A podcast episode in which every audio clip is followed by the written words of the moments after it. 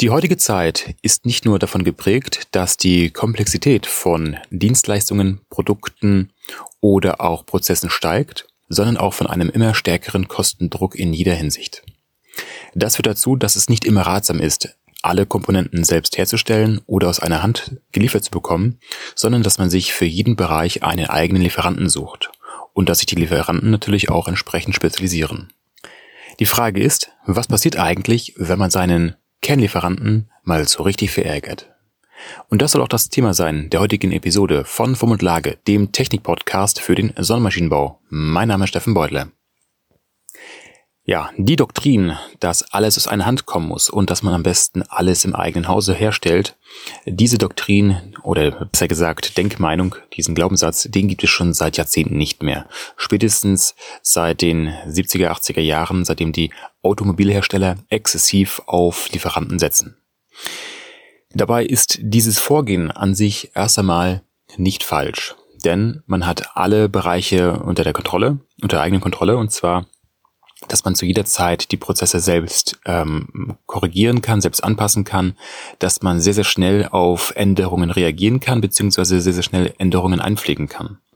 Das ist natürlich ein ganz immenser Vorteil, wenn man alles selbst herstellt, selbst produziert. Doch wie eingangs schon erwähnt, ist es nicht immer ratsam, das zu machen. Denn zum ersten ist das wirtschaftlich nicht immer sinnvoll. Denn wenn wir uns mal an äh, Schüttgut erinnern hinsichtlich von einzelnen Komponenten, die als Schüttgut geliefert werden, wie zum Beispiel Schrauben, Bolzen oder andere Komponenten, die in Serie gefertigt werden, da ist es ein schierer Wahnsinn, wenn man so etwas noch heute machen würde. Dafür gibt es eigene Lieferanten, die das ähm, einfach in immensen Stückzahlen mal eben äh, liefern können. Und dabei gibt es nicht nur einen Lieferanten, sondern eine ganze Menge für einzelne Komponenten. Doch ein bisschen delikater ist es, wenn wir uns ähm, andere Komponenten anschauen, die sehr, sehr individuell hergestellt werden müssen, beziehungsweise die aufgrund sehr, sehr komplexer Prozesse hergestellt werden müssen und die auch das Funktionieren der eigenen Produkte gewährleisten. Und zwar ähm, spricht man hier meist von Kern- oder Schlüsselkomponenten beziehungsweise Schlüsseltechnologien. Hier ist man natürlich sehr gut beraten, wenn man das alles selbst in der eigenen Hand hat, um hier natürlich auch gewisses Know-how aufzubauen und weiterzuentwickeln, so dass man immer weiter ähm, an dem Markt bestehen bleibt und natürlich auch weiter Marktanteile aufnehmen kann. Solche Sachen sollte man eher nicht an externe Lieferanten abgeben. Aber natürlich gibt es oftmals auch Technologien, die man selber nicht nutzen möchte, da der initiale äh, Aufwand viel zu groß ist. Beispielsweise, wenn man ähm, Bauteile im, durch äh, galvanische Prozesse herstellen möchte oder wenn wir im, uns im Halbleiterbereich befinden und hier eine ganze Fab benötigen, um einzelne integrierte Schaltkreise äh, herstellen zu lassen. Das heißt, es gibt auch Komponenten, die wir nur von extrem spezialisierten Zulieferern erhalten und je nach Anforderungen gibt es davon oftmals nur eine Handvoll. Entweder eine Handvoll in der eigenen Region, im eigenen Land, auf dem eigenen Kontinent oder allgemein weltweit, je nachdem wie spezialisiert die eigenen Anforderungen sind. Und hier ist es so, dass es natürlich eine Reihe von Möglichkeiten gibt, wie man bewusst oder unbewusst die eigenen Lieferanten so arg verärgert, dass man, naja, zum Spielball dieser wird. Gerade dann ist es schwierig, wenn man, wenn eine sogenannte Lieferantenmacht äh, besteht. Das heißt, wenn der Lieferant natürlich sehr, sehr viele große Abnehmer hat und man selbst nur ein kleines Licht ist.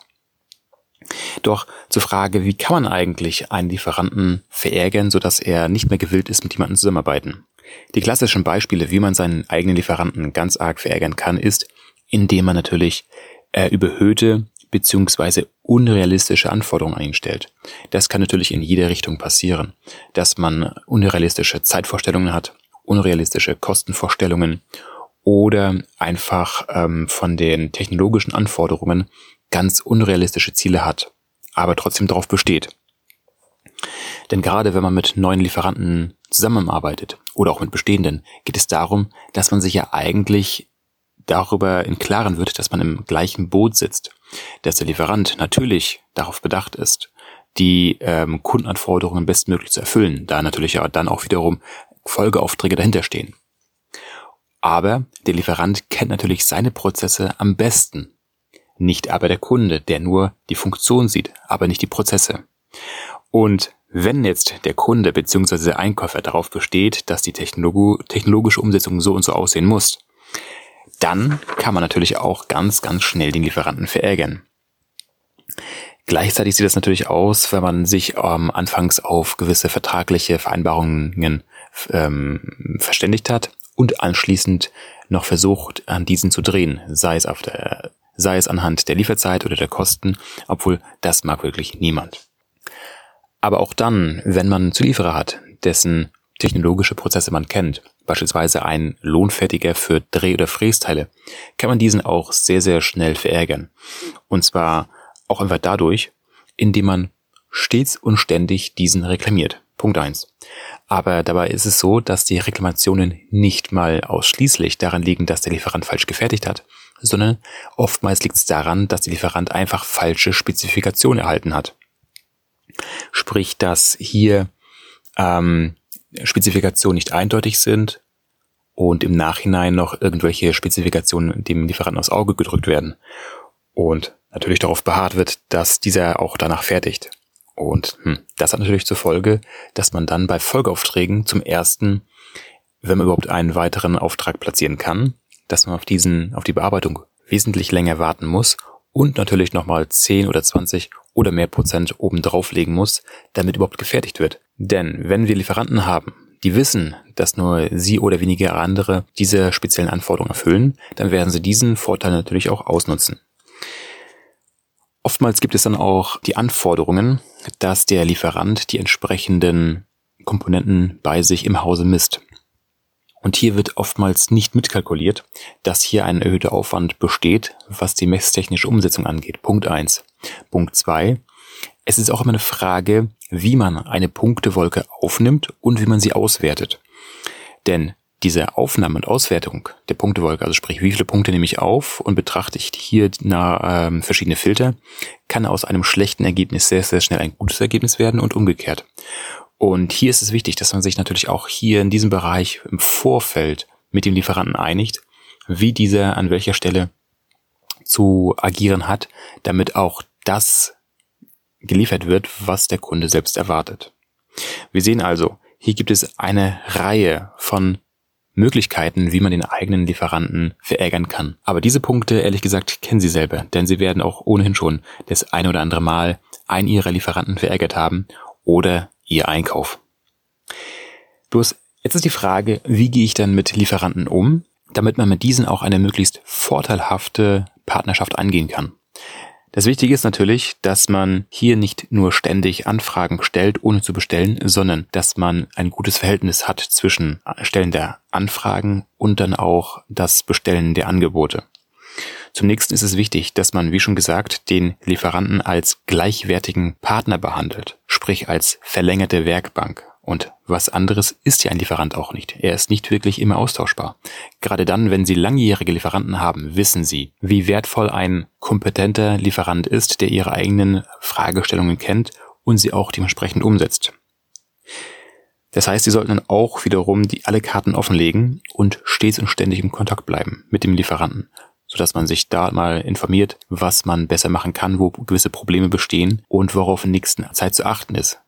Das kann natürlich auch dazu führen, dass man hier gewisse, naja, Bonuspunkte sammelt, so dass man doch ein, zwei Sachen mal so nebenbei erhält, für die man sonst teuer bezahlen müsste. Gerade dann, wenn es darum geht, dass der Lieferant neue Maschinen be bekommt und diese erst in Betrieb nehmen muss, beziehungsweise im Prozess einfahren muss. Und hier braucht dieser natürlich auch gewisse Anfragen, um die erfüllen zu können, wobei die Ergebnisse oftmals nicht dem Optimum entsprechen. Aber wenn Sie selbst sich natürlich mit diesen naja, nicht ganz optimal gefertigten Bauteilen zufrieden geben, weil es für Ihre Anwendungsfälle sinnvoll erscheint, können Sie hier sogar noch einen besseren Preis ähm, abgreifen. Zum anderen ist es so, dass der Kunde natürlich seine eigenen Prozesse am besten kennt. Und dementsprechend ist es auch wichtig, die Möglichkeiten des Lieferanten besser zu verstehen, damit man selbst das eigene Design so anpassen kann, damit es auch diesem Spaß macht, mit einem selbst zusammenzuarbeiten. Denn was früher galt, dass der Lieferant möglichst auf alle Anforderungen des Kunden eingeht, trifft heute auch umgekehrt zu, und zwar ganz reziprok, dass heute die Abnehmer immer mehr auf die Anforderungen der Lieferanten eingehen sollten, damit hier eine bevorzugte Behandlung auch möglich ist und man so dann auch wiederum das erhält, was man wirklich erwartet und auch bestellt. Das war's mal wieder mit der heutigen Episode von Form und Lage. Ich hoffe, du konntest hier einiges mitnehmen für dich und deine tägliche Arbeit und dementsprechend mach was draus.